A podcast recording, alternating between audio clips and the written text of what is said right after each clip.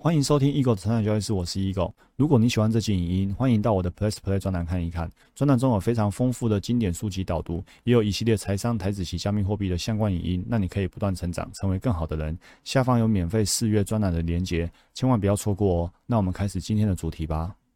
欢迎回到我们成长教室，我是 Eagle。未来预演这本书呢，我们最近这几集音呢，都在学习一个很重要的方法或者公式，就是呢思考。然后呢，去实践或者说经验，哦，去体验，然后呢，变成存在状态。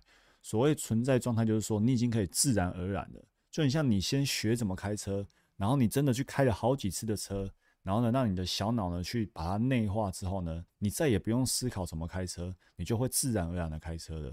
所以呢，很多人是自然而然的很爱抱怨，很爱沮丧，但是有些人呢，自然而然的就会赚很多钱，然后生活非常的快乐。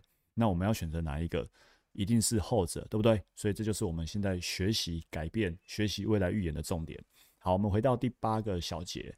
他说呢，现在我们的新皮质与边缘系统啊，合力通合通力合作，使我们跳脱那组由自动程式所运作、熟悉的惯性的记忆自我，然后呢，进入一个新的思考跟感觉的循环之中。但是呢，只让身心协力合作一次是不够的。就很像你今天开车只开一次，你无法让自己呢成为一个很驾轻就熟的驾驶，对不对？你一定要开很多次啊。所以呢，重点是我们能否随意重现这样的感觉，能否不受环境条件的限制，而可以去反复的体现。任何人或任何状况呢，都无法让你再次回到旧的存在状态。那什么叫存在？存在意味着它很容易。很自然的成为第二天性，很自然的变成常规以及无意识。我们还是用开车举例，所谓的存在状态就是呢，你不会不会觉得开车你必须要绑手绑脚的。我之前分享过，我换了新车之后呢，它的排挡杆跟雨刷位置不一样，就是排挡杆变成在我以前旧车雨刷的位置，所以我那个时候开车很别扭。我停车的话要思考一下，说哦，现在要怎么打 P 档哦，因为不熟悉。但是呢，当我不断的反复开之后呢，哎，就常规的，然后就无意识的就去可以把排单杆啊，或者是雨刷刷雨刷用用顺利了，对不对？所以呢，现在我们要做的就是复制。如果过去呢，你会习惯受苦，那你也可以改成习惯喜乐。就跟 NLP 说的，人可以搞砸自己的人生，就可以让自己的人生呢变得更好，对不对？然后呢，书上提到一个例子，他说，倘若你刚好认识一位。把吃苦当吃补的人，哦，假扣动假爆的人，然后我念一下书上的一段话给你听，哦。他说呢，你很可能呢刚好认识某个把吃苦当吃补的人，于是呢你打电话问他说，哎，最近好吗？然后对方说还好，然后你说听着哦，我要跟一些朋友呢去一家新的艺廊，然后呢再去餐厅吃饭，有好吃又健康的甜点哦，然后饭后啊我们还要去听现场演奏，你要不要跟我们一起去？然后对方说不要，我不想去。那其实呢，对方真正的意思是，我已经牢记了这个情绪状态，因此呢，在我的环境中，没有任何人、任何经验、任何条件、任何事物可以撼动我受苦的内在化学状态。受苦的感觉比放手去过快乐生活更好。我现在很享受受苦的瘾，而所有你想要做的这些事情，都可能把我从情感依附中抽离。OK，所以你看。今天你想要约他去去一个艺廊，然后呢去吃好吃的，去听音乐会，他不会想要跟你去。虽然他在家里很痛苦，但是呢，你要他出去呢，对他来说好像更痛苦哦，比比受苦还要更痛苦。因为什么？你要他去做些 something different，对他来说是很很无法做到的事情。这就是我们需要学习并且改变的关键所在。所以呢，之前我们专栏也提过，明明看有些人就是。你就觉得他很他很辛苦，他生活过得很辛苦，不管是陷入交易的负期望值泥道，还是说他跟他的呃亲子关系或亲情关系陷入一些负向的循环，你很想拉他一把，你也看得出他也想要改变，但是怎么样就改变不了，怎么样他就一直在那个地方哦，那就是因为呢他习惯受苦了。那其实呢，人就是可以习惯受苦，就可以习惯喜乐，只要你愿意改变。好，作者说呢。接下来我们要谈智慧。智慧呢，是透过反复体验所获得的累积知识。所谓反复体验，就是你先去创造，或者先去思考，然后呢，从生活当中去反复的体验，体验久了变成智慧。哦，开车的智慧，享乐的智慧，赚钱的智慧，或者抱怨的智慧，然后呢，呃，埋怨啊，沮丧的智慧。OK，那看你要选择哪一种智慧，对不对？所以，如果我们让悲悯、同情心成为我们自然而然的存在习惯，好，变成存在习惯，变成智慧，而不是把受苦啊、批判啊、指责啊、沮丧啊，然后呢，消极啊，或者是不安全感啊，让这些东西变成习惯，好，不是好，而是让好的事情变成习惯。哎，消极。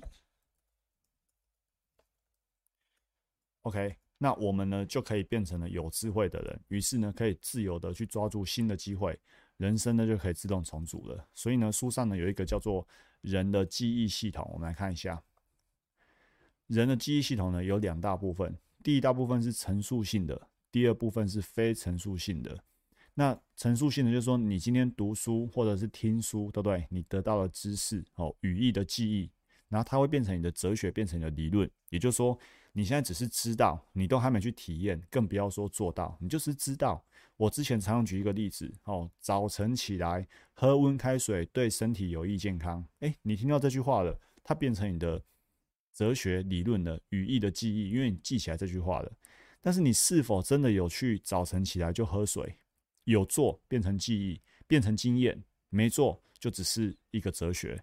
那倘若你知道了，也每天都早晨起来喝热开水，那于是呢，它变成你的非陈述性记忆，变成你的习惯了，变成你的行为，变成态度了，甚至你会跟别人批评说，你早起就喝冰水，喝那个不是热的水，太不健康了，变成你的信念了，对不对？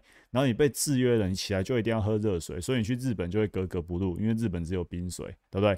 所以你看哦。这就是一个知识、经验、记忆的过程，哈，非陈述性内隐记忆的过程。那它分别对应的知识就是新皮质学习，经验呢就边缘系统，然后呢变成一个技能啊、信念啊、态度啊，就是小脑，好小脑。所以呢，他又说呢，知识加经验等于智慧。你一定要先去学习，然后呢去体现知识，真的要去做到，你要去实践。于是呢，你思考，心智会记忆；你实践，身体会记忆。然后呢，你反复的做，那变成存在。那存在之后呢，就变成灵魂的，变成信念的。所以，我们来思考一下，你你对于我们说交易好了，对于交易的停损啊、风控啊、正期望值等等的概念，首先，你是否已经学习了？你是否让它形成一个理论哲学知识的？有或没有？如果有，再来就是你有没有真的去执行停损，真的去做自风控，或者真的去验证自己策略的期望值？如果有，那再来就是你有没有反复的做这件事情？有的话，那你就得到交易的智慧。所以你看，很多输家投资人为什么做不好交易？第一，他们没有好好学习，他们没有学习期望值的概念，没有学习资风控的概念，哲学理论都没有。那更不要说去实践了，对不对？那也不用提什么存在的，所以呢，他们就是用自己的负期望值一直不断做交易。哦，所以我们现在理解了，先学习，然后呢去体现，然后呢最后呢反复执行会变成智慧。所以这里不要漏了一个很重要的环节哦，叫做反复复制，反复的去做。所以你一定要一而再，再而三的去不断的研究，不断的验证，不断的模拟，不断的。盘后复盘、复盘检讨、写交易日志等等，OK，好，好，再就是呢，你看净化你的存在状态，好，一样就是新皮质，哦，然后中脑、小脑，哦，思考、实践、存在、知识变成经验，然后变成智慧，好，本来是心灵的，然后身体加进来变成灵魂，好，先在内心预演，实际去做，于是呢，神经自我呢就会熟悉，好，你先形成一个念头。然后形成一个行为，决定你的命运，有没有很熟悉，对不对？先有念头，念头造就你的行为，行为变成习惯，习惯呢造成性格，造就命运，对不对？你先有一个想法，然后呢，你在脑里面去感觉那个想法，你就会记忆自我。你对量子呢送出信号，你就会吸引事件过来，你就会呢在真实生活中呢发这个得到体现。OK，好，所以呢，你先是一个哲学家。就是比较像理论派的啦，对不对？好啊，不只是打嘴炮理论派的，你还要行动。行动之后呢，你就可以主宰自己的人生。好，所以我觉得这这两张图呢，那个解释的非常的棒。OK，好，再来呢，第九小节呢，从思考跨越到存在，哦，静坐的前奏曲，好，就是说接下来呢，他们在下一步这本书的下一个部分的时候呢，会开始深刻的教我们静坐，哦，但在学静坐之前呢，还还有很多知识篇章要学习。好，那这也就是先告先预先预告一下静坐的内容。他说呢，从思考到存在，好，这是每个人都有。过很多次的学习过程，像我们刚才说的学开车啊，吼学滑雪啊，学编织啊，学语言啊，学乐器等等，对不对？人类最大的礼物是什么呢？就是不用采取任何实际的行动，就可以从思考跨越到存在状态的能力，跳过时间过程。我们刚才说了，你是不是要先去学习，然后呢，真的去体现，真的去做，最后呢，会成为存在的状态。但是作者告诉我们，我们最大的恩惠、最大的礼物呢，恩赐呢，就是呢，你可以不用实际去做，诶，你就可以得到存在的状态了。你可以提前在拥有实质经验之前，就先创造出新的存在状态。哦，那这就很棒啊，对不对？那作者说呢，这不是所谓的演久了就变成真的，不是。好，他举好几个例子。第一个例子，他说，假设你有一个性幻想。你在内心里面体验啊，当你的另外一半从旅程回来的时候，然后你期待他回来之后呢，你期待会发生的这些想法、感觉跟行为，那因为你在脑里面幻想，对不对？性幻想，所以你的内在体验是如此的真实，以至于呢，你在幻想当下，你的身体都起了化学变化，并做出回应，仿佛在这个当下，那个未来事件在你身上发生了。这时候呢，你就进入了另外一个存在的状态。又或者说呢，你内心预演着即将开始的演讲，或者呢处理跟同事之间的冲突，或者说塞车的时候呢，你在想等一下要吃什么，你光是用想的，你就已经进入了一种存在状态。所以你可能还没真的体验，但是呢，只要你在脑里面去想象这件事情，大脑就会以为它真的存在了。这就是我们常常说的，大脑分不清楚想象跟事实，对不对？这是 NLP 告诉我们的。那作者说呢？我们可以做到什么程度？仅仅靠想法跟感觉就可以成为想要成为的那种人吗？作者说可以哦。你只要使用我们这本书呢，有一种专门用于特定目的的特殊静坐法，你就可以呢达到这样的程度。我们在第三步的时候会学习。那先预告一下，关于静坐呢有这些特色。第一个呢，它可以让我们克服旧我的习惯，转变成理想的自我。第二个呢，可以改变头脑、身体跟存在的状态，并且呢，可以安装必要的神经硬体。比如说，你不用亲自去弹琴，你只要在脑里面去预演、去演练你弹琴的那个状态，你就真的会学会弹琴。就像我之前在这个正念教育心理学分享过，有一本书叫《学习的王道》，作者他要比太极拳，他要太极推手，但是呢，他在练习的过程不幸把手。摔伤了，所以他必须打石膏。打石膏一打要打一两个月，只要他把石膏拆下来，理论上那只手呢肌肉会萎缩，那他比赛就很容易没力。结果呢，他在那一两个月呢，都在大脑里面想象他用右手在练习。结果石膏拆开之后呢，肌肉完全没有萎缩，甚至变得更强。好，所以呢，这就是一个真人真事。所以呢，这本书所说的理论，其实在生活当中是真的可以实践的。所以呢，作者说呢，现在。请我们大家来想一想，想什么呢？幸福、充实、满足跟平静是什么感觉？假如要创造一个全新的理想的你，你会想象自己是什么样子？所以我一再的提到，很多投资人他们从来没有去思考过这个问题，他们把大部分的时间都放在抱怨自己的生活，抱怨先生太太，抱怨主管部署，抱怨小朋友不乖。他们从来没有想过，我到底要什么？什么叫做一个幸福的职场生活，或者是家庭生活？什么叫做满足与平静？所以他们总是把焦点放在小朋友是恶魔，小朋友每天都在咆哮，小朋友很难过。但是他们却甚少思考小朋友平静是什么感觉，一个理想的一个平静的温馨的家庭是什么感觉？然后没有把专注力放在这一块，反而放在那些负面的。所以他们会得到什么，就是必然的结果了。好，静坐的时候呢，所有关于幸福、充实、平静的资讯呢，会以突触连接的方式呢，储存于脑中。静坐的过程呢，我们汲取了这些知识，然后呢，摆进方程式里面。这时呢，我们不是需要幸福，而是正在幸福。这句话呢，一定要特别的把它 highlight 起来。倘若你觉得自己需要幸福，那表示你还没有幸福，你需要幸福。倘若呢，你让自己大脑呢感受正在幸福，那么你就真的拥有幸福了。所以呢，之前这本书也提过，你要去感谢一件事情，即便你还没得到，当你去感谢它，就表示你拥有它，这时候你就会拥有它。那你觉得我需要幸福，那表示你不幸福，你对自己的身份认同就是一个我是不幸福的人，我需要幸福，我要抗，我要来抗忧郁，表示什么？表示我是忧郁的人，所以我要抗忧郁。不，你是要的是怎样？我正在平静。当你把自己转变成正在平静的人，忧郁自然会消失。当你认为自己是一个要来抗忧郁的人，那表示忧郁在你身上，你一辈子都抗不了，对不对？一种新的存在状态呢，会创造出一种新的个性；一种新的个性呢，会产生新的个人实相。所以呢，当你内在发生的改变呢，就会产生外在的效果。所以，当你呢让自己变成我是一个平静的人，你外在的效果就是你的忧郁症会不见。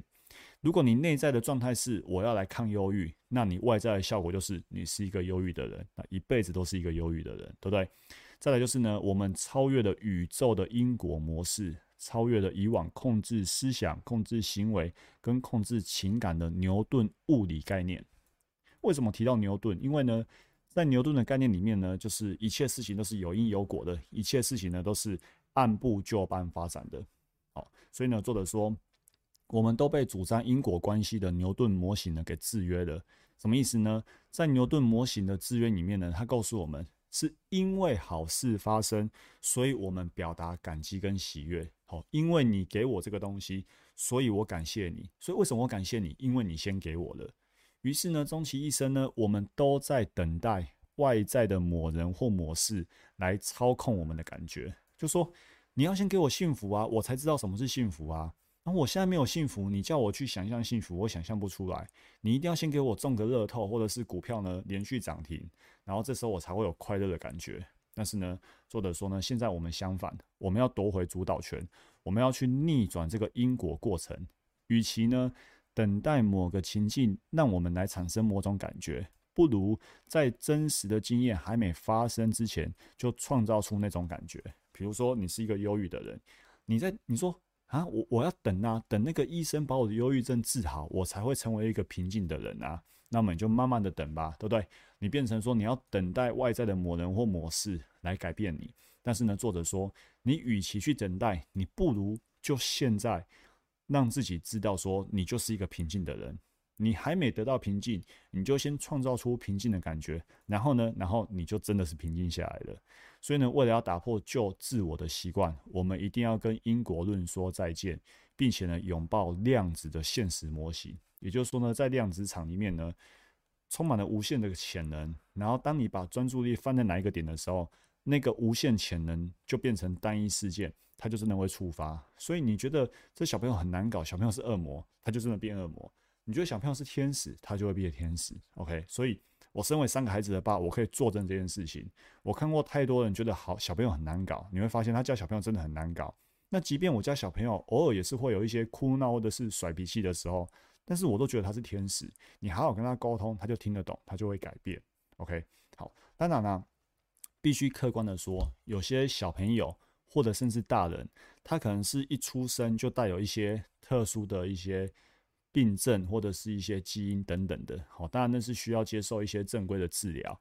但是呢，即便是处于那样的状态，你都还是可以透过未来预言的这样的状态，然后辅以专业医生的指导，两个相辅相成，还是可以有所改变的，而不是说你就觉得说，哎，因果论就觉得他就是这样，所以呢他就没救了。好，那这样一辈子就都没救了。哦，那你说是否有人有这样的症状？比如说过动症，哈，或者是呃，就是呃，雅斯伯格症等等的，它可不可以改变？绝对是可以改变的。OK，一定有人是改变成功的。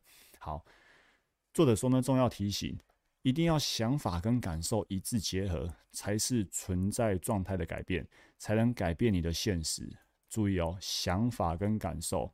我们回到刚才那张图啊，如果你只是在大脑里面想。